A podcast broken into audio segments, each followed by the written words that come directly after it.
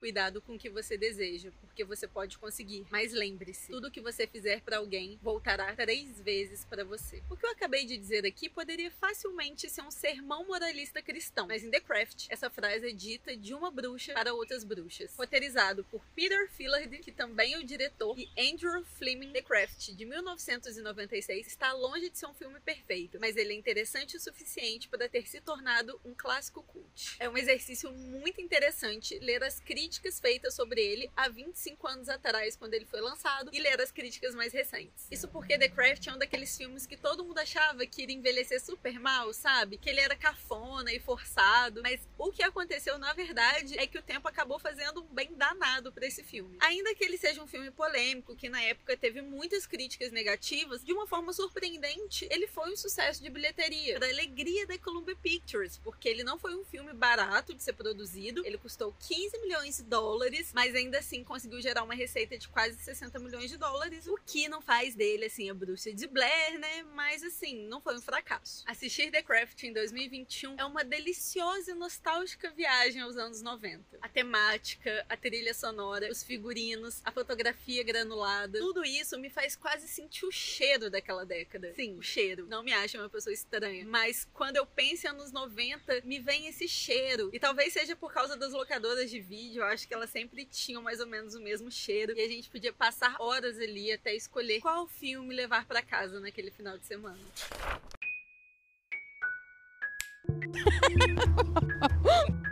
Olá, excêntricos! Bem-vindos a mais uma sessão do Clube. Eu sou a Nonofre e antes da gente continuar esse vídeo, por favor, cheque se você está inscrito no canal, já deixa seu like, aperta ali o sininho, sabe? Para você receber todas as notificações e siga a gente também nas redes sociais. Vamos começar? The Craft começa quando a Sarah, interpretada pela Robin Tunney, após uma tentativa de suicídio, se muda de São Francisco para Los Angeles com seu pai e a madrasta. Então a Sarah vai estudar em um colégio católico ali do subúrbio de Los Angeles e digamos assim que ela não é muito bem recebida, a recepção dela não é nada calorosa. E após uma demonstração pública, porém discreta, dos seus poderes sobrenaturais, a Sarah chama a atenção de um determinado grupo de meninas, que são a Bonnie, interpretada pela Navy Campbell, a Rochelle, interpretada pela Rachel True, e da estrela desse filme, a Nancy, interpretada pela Faruza Ball. Digamos que essas meninas são as pessoas mais excêntricas da escola e elas são carinhosamente apelidadas pelas pessoas do colégio como as vadias de Eastwick,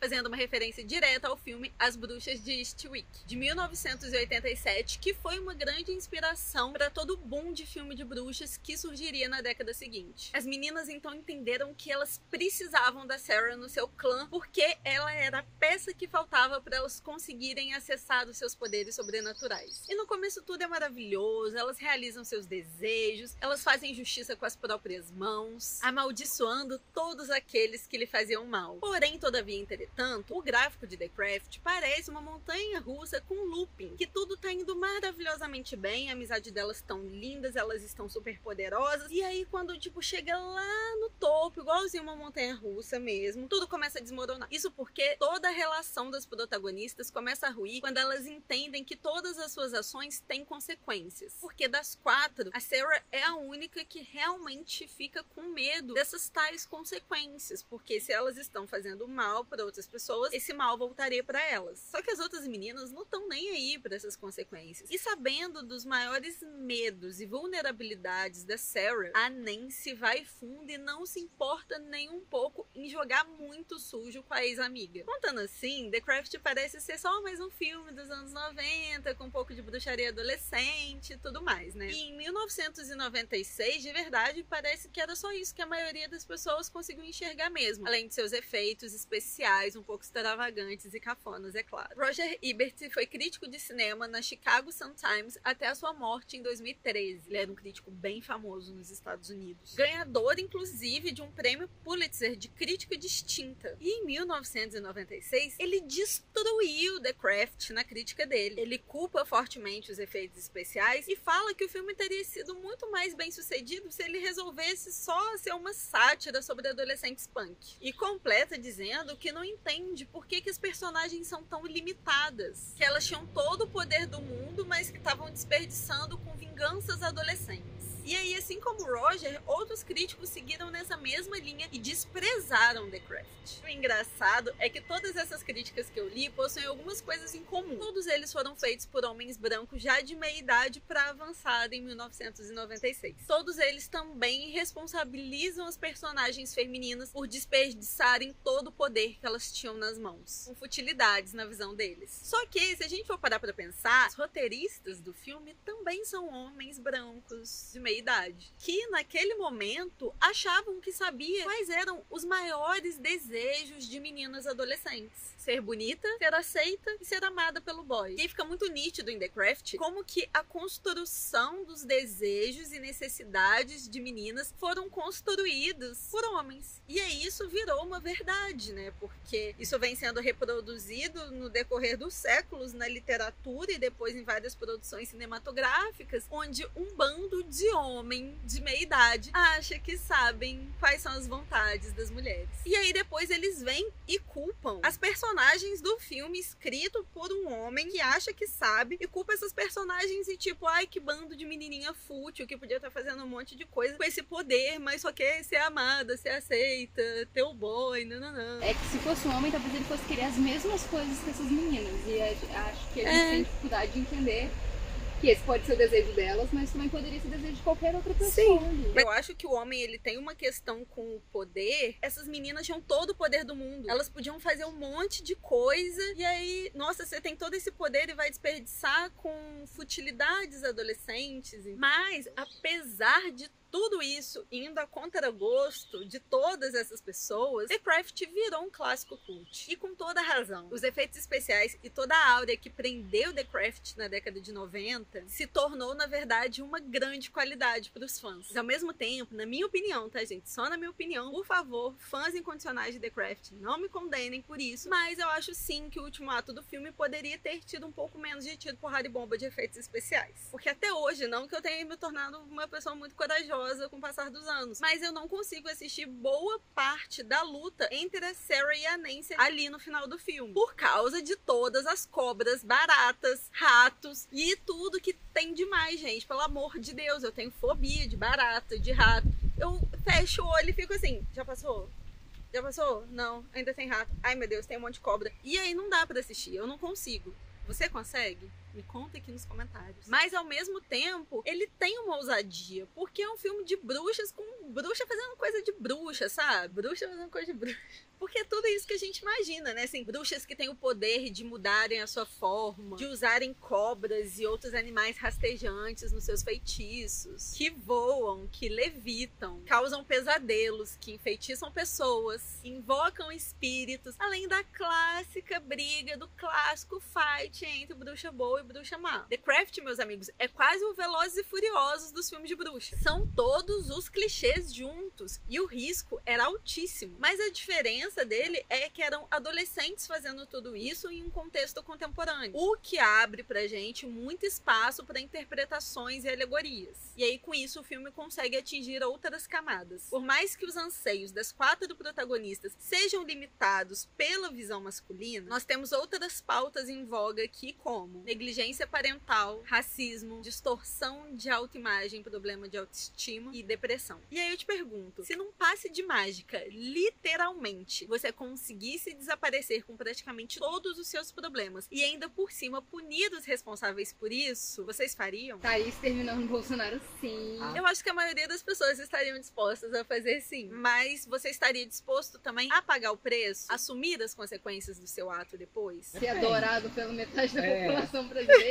Total, isso aí eu não ligava não. Tô aí, gente. E assim, eu não sei se você estaria disposto a pagar o preço, mas a Nancy Dawes, que é a nossa antagonista brilhante, brilhante, ela sim estava disposta a pagar o preço e qualquer consequência para fazer o que ela quisesse fazer. A Nancy é uma vilã que nós raramente encontramos nas telas. Ela parece ter sido tirada de uma história de quadrinhos, caricata, exagerada, dramática e lotada de cicatrizes que apesar de tudo que ela faz, a gente ainda consegue consegue sentir empatia por ela. Porque a gente consegue entender as motivações da Nancy que a fizeram escolher esse caminho. Ao mesmo tempo que a gente não consegue nem defender nem apoiar. Então, dá uma bugada aqui na cabeça. É praticamente impossível não enxergar o Coringa na Nancy. O seu alvo principal é a Sarah, a menina boazinha que tem o dom natural para bruxaria. E é o poder da Sarah que é a grande potência para o poder das meninas. Então, de certa forma, é compreensível a raiva que a Nancy sente da Sarah. A Sarah é a menina nova da escola, bruxa por nascimento, que tinha uma mãe que era bruxa, mas ela tem um pai compreensivo e amoroso. E ainda por cima, a Sarah ainda se torna a grande heroína para as amigas da Nancy. Mas aí o que realmente desperta a ira da Nancy são dois fatores. O primeiro é o grande medo que ela tem de ser abandonada. Não apenas pela Sarah, mas também pela Bonnie e Rochelle. E o segundo fator é que a Sarah tem tudo. Ela tem esse poder, é natural, é intrínseco a ela. E ela simplesmente fala que não vai mais usar. A Nancy não consegue entender isso. Porque apesar de parecer ser só uma vingança adolescente, pra Nancy é a justiça sendo feita. É ela finalmente podendo usufruir de tudo que tinha sido negado a ela até então. E aí a Sarah sofre uma tortura psicológica pesadíssima da Nancy. E aí a Nancy fica muito indignada e só fica perguntando por que você não reage? Faça alguma coisa. Ela só queria uma resposta adequada. Ela queria que a Sarah revidasse. Porque ela entende que se tem alguém te fazendo mal, você pega e dá o troco nessa pessoa. E depois de muito custo, finalmente é isso que a Sarah faz. Ela revida. Só que, no final das contas, a Sarah continua com a sua máscara de bruxa boa, enquanto a Nancy vai parar num hospício. E a Bonnie e a Rochelle perdem os seus poderes. Isso pode ser uma opinião levemente polêmica, não tanto, mas eu não consigo enxergar a Sarah nesse lugar de bruxa boa. Porque ela só parou de fazer justiça com as próprias mãos ou se vingar porque ela entendeu a tal lei do retorno, que na narrativa do filme funciona assim: o que você faz vai voltar três vezes para você. Então, se você fizer algo ruim para uma pessoa, vai voltar três vezes pior para você. Então, no fim das contas, ela não mudou de comportamento pelas outras pessoas, por altruísmo, por bondade. Ela mudou por ela mesma, um ato totalmente narcisista. E no final do filme, nós realmente ficamos esperando a tal lei do retorno ser aplicada. Mas na minha visão, ela não chega. E isso é um pouco decepcionante, considerando que a trajetória das personagens foi toda baseada nisso. E apesar de todos os momentos de fight, de tensão, de invocação de espírito, The Craft também possui muitos momentos leves e divertidos. The Craft é muito mais do que o seu artefato cool dos anos 90 e vai além do cosplay e da criação de fanfics. Porque em última análise, e talvez a mais contemporânea de todas, o filme explora também o medo primordial do poder feminino e o que acontece quando mulheres criam irmandades. Mas ainda assim, a gente não pode esquecer que foi um filme lançado há 25 anos atrás,